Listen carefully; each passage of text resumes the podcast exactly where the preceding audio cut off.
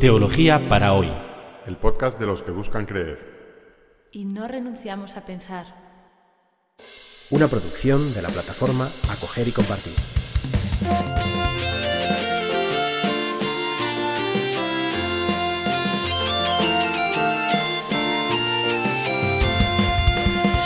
Episodio séptimo del podcast Teología para hoy. El tema de hoy es conocer a Jesús.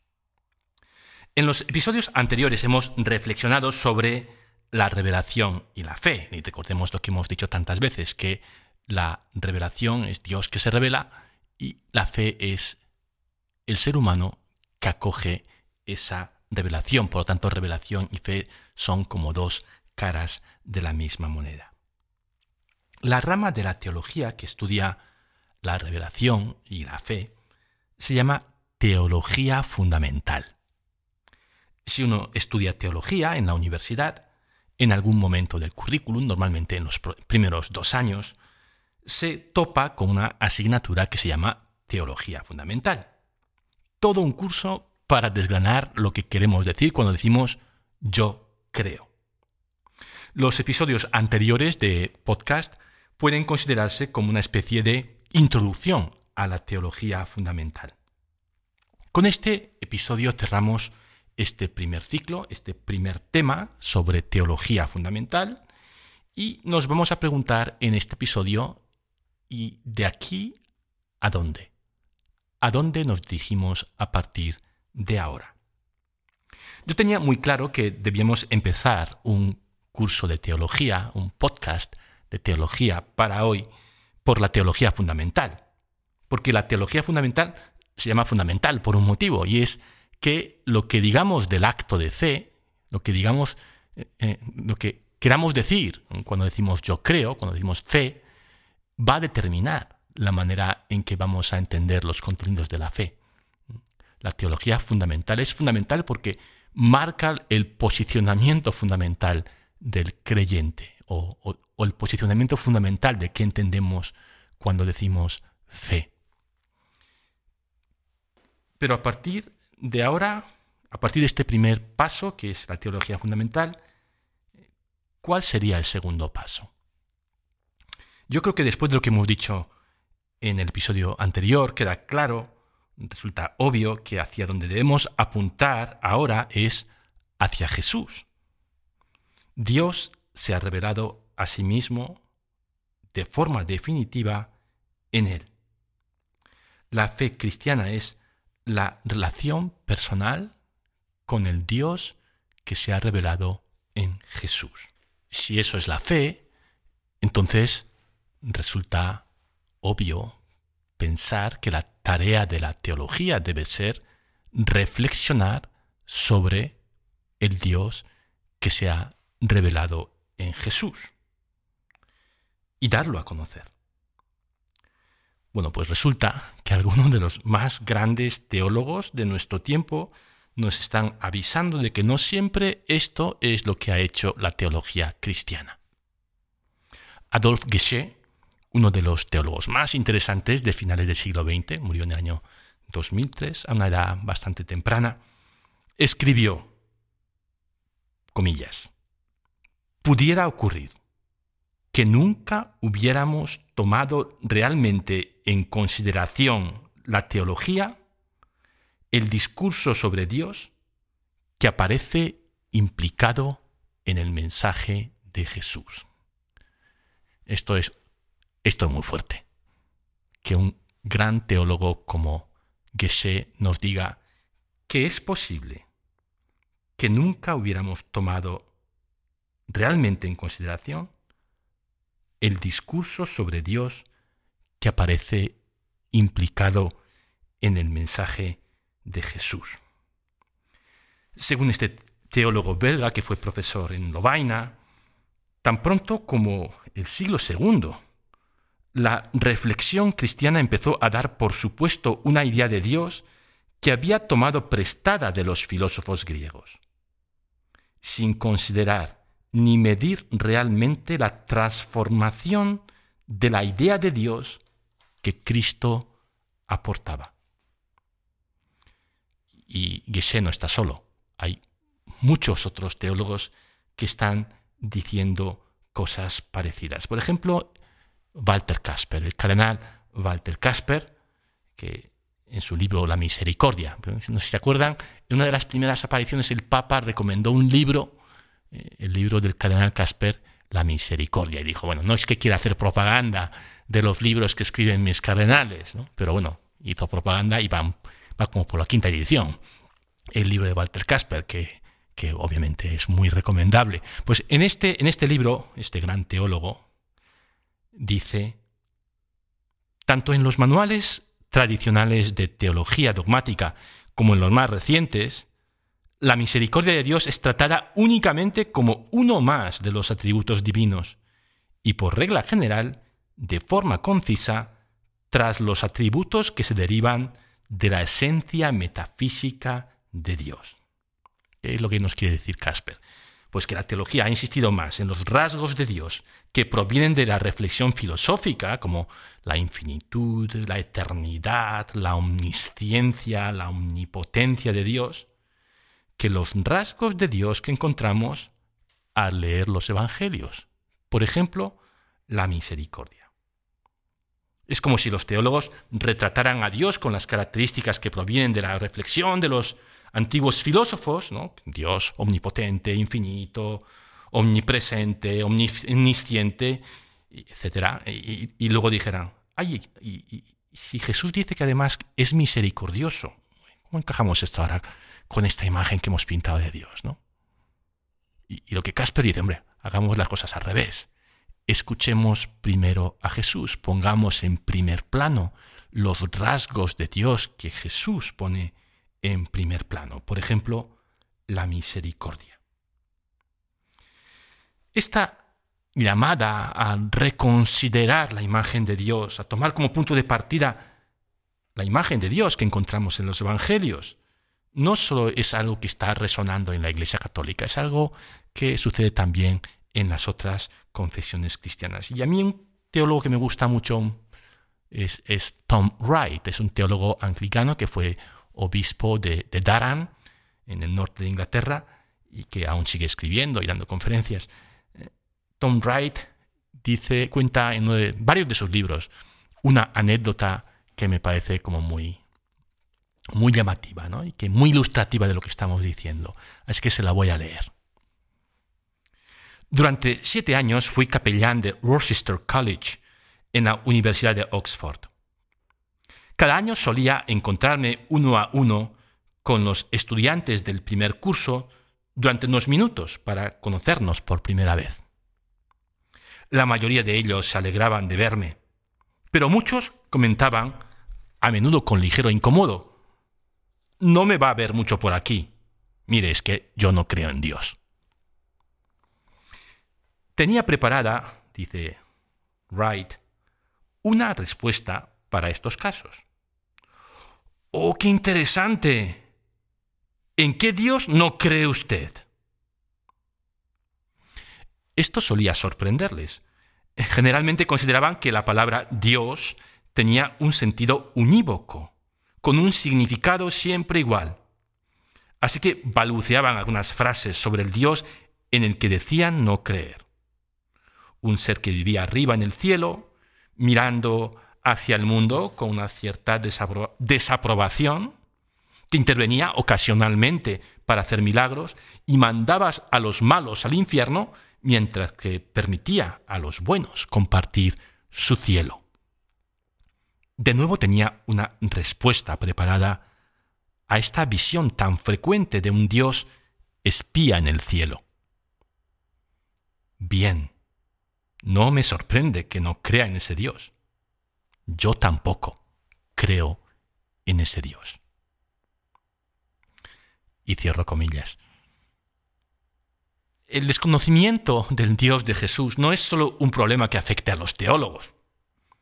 El Dios en el que mucha gente cree, o peor aún, o mejor aún, no lo sé, el Dios en el que mucha gente no cree, no es el Dios de Jesús. Los cristianos hemos recibido un don, el don de la fe. ¿Qué que nos pone en misión, en la misión de dar testimonio del Dios de Jesús, del Dios que es una buena noticia, del Dios que es digno de fe porque nos ama. Y este es el título de un libro de otro gran teólogo, von Balthasar, titulado Solo el amor es digno de fe. Dios es digno de fe porque es amor. Dios que es una buena noticia, lo mejor que nos ha pasado en nuestra vida humana como creyentes. Así que lo que nos proponemos a partir de ahora en este podcast es tratar de hablar de este Dios que se ha revelado a sí mismo en Jesús. Jesús que dijo, quien me ha visto, ha visto al Padre. ¿Y cómo podemos hacer esto? Una respuesta, una posibilidad de, de, acercarnos, de conocer a Jesús es hacerlo a través del credo. Este es el camino que han escogido muchos cursos de teología y catecismos, explicar la fe cristiana comentando lo que dice el credo acerca de Dios, Padre, Hijo y Espíritu Santo. Y esto es una buena manera, es un camino sin duda legítimo para llegar a conocer a Dios, pero conlleva un problema, como veremos. Veamos primero lo que dice el credo acerca de Jesús. En la versión llamada Niceno-Constantinopolitana, que fue formulada o reformulada por los concilios de Nicea en el año 325 y por el concilio de Constantinopla en el año 381, el credo dice acerca de la segunda persona de la Trinidad lo siguiente. Creo en un solo Señor Jesucristo, Hijo único de Dios, nacido del Padre antes de todos los siglos, Dios del Dios, luz de luz, Dios verdadero de Dios verdadero, engendrado, no creado, de la misma naturaleza del Padre, por quien todas las cosas fueron hechas, que por nosotros los hombres y por nuestra salvación bajó del cielo y por obra del Espíritu Santo se encarnó de María la Virgen y se hizo hombre. Y por nuestra causa fue crucificado en tiempos de Poncio Pilato. Padeció y fue sepultado. Y resucitó al tercer día según las Escrituras, y subió al cielo, y está sentado a la derecha del Padre. Y de nuevo vendrá con gloria para juzgar a vivos y muertos, y su reino no tendrá fin. Es llamativo el salto mortal que pega el credo sobre la vida de Jesús. Se encarnó en María la Virgen y se hizo hombre, y por nuestra causa fue crucificado en tiempos de Poncio Pilato. O sea, que se encarnó y luego fue crucificado. ¿Y qué pasó entre una cosa y otra? Es lo que no dice el credo. Es lo que sí dice el Evangelio. Eh, el, el credo es una especie de, pan que hace sándwich sobre el jamón, que es el Evangelio. Y, sin el Evangelio es pan con pan. No, no tiene sustancia. Los padres conciliares de Nicea y Constantinopla y toda la tradición anterior que está detrás del credo daba, por supuesto, que los creyentes conocían los evangelios. Los concilios de Nicea, sobre todo el de Nicea, ¿no? El Constantino fue otro tema, pero el de, Nicea quería responder a la herejía de Arrio, que estaba negando la, plena humanidad, de, la plena divinidad de Jesús. El concilio de Nicea se enfrentó a la herejía ariana que negaba la plena divinidad de, Jesús. Por eso dice el credo, y Dios de Dios, y luz de luz, y Dios verdadero. Como diciendo, eh, Arrio, no te pases, ¿no? Que Jesús es Dios, tan Dios como el Padre. Pero el credo no se diseñó para suplantar al Evangelio, sino para complementarlo, para evitar esta interpretación de Arrio y de otros, ¿no? Para evitar interpretaciones del Evangelio que la Iglesia consideraba estaban eh, fuera de la fe. El credo presupone el Evangelio. los evangelios afirman que Jesús es el Hijo de Dios. En este sentido, el credo está eh, enraizado en el Evangelio. Pero el Evangelio dice muchas más cosas que el credo no dice. Y estas cosas que dice el Evangelio tiene que ver sobre todo con la imagen de Dios que se ha revelado en Jesús. Porque Jesús a través de sus enseñanzas y su vida va dibujando una imagen sorprendente de Dios. Los cristianos confesamos que Jesús es el Hijo de Dios. Pero antes de realizar esta confesión deberíamos dejarle a Jesús que nos diga quién es su Padre, de qué Dios es Hijo. Y el credo sin el Evangelio es incapaz de hacer esto. El credo sin el Evangelio es incapaz, el credo por sí mismo no es capaz de hacer una crítica de la idea de Dios, que es algo que hoy y siempre, pero especialmente hoy nos hace mucha falta. Sin los evangelios el concepto de Dios queda merced no solo de las reflexiones filosóficas de los griegos, ¿no? que sea lo de menos, sino sobre todo de las manipulaciones de los dinamismos de poder, que están presentes en todas las instituciones, incluida la Iglesia. Dios, y así, eh, el Dios sorprendente de Jesús, que se alegra de encontrar a la oveja perdida, el Dios que es como una mujer que pone un poco de levadura en la masa para que todo fermente. Un Dios Padre que perdona sin pedir ninguna explicación a su Hijo pródigo. Que hace brillar el sol sobre los buenos y los malos. Un Dios Rey que invita a las bodas de su Hijo a los lisiados y a los mendigos. Este Dios sorprendente que se ha revelado en las enseñanzas, pero sobre todo en la vida y en la muerte y en la resurrección de Jesús. Se ha visto sustituido demasiadas veces por un ser supremo jerático, autoritario y patriarcal, un juez implacable y a veces hasta un policía eh, espía que no nos deja vivir en libertad. Así que ¿saben qué vamos a hacer a partir de ahora? A partir del próximo podcast. Leer los Evangelios. Tratar de conocer a este Dios que se revela en Jesús leyendo los Evangelios. Y, llegamos así al final de este episodio y también al final de un tema, del tema los episodios que, hasta aquí pues, han tratado de reflexionar sobre la fe y la revelación. El próximo episodio abrirá un nuevo tema, el tema de los evangelios, pero bueno, en el, en el próximo episodio concretamente hablaremos de una forma más general la Biblia.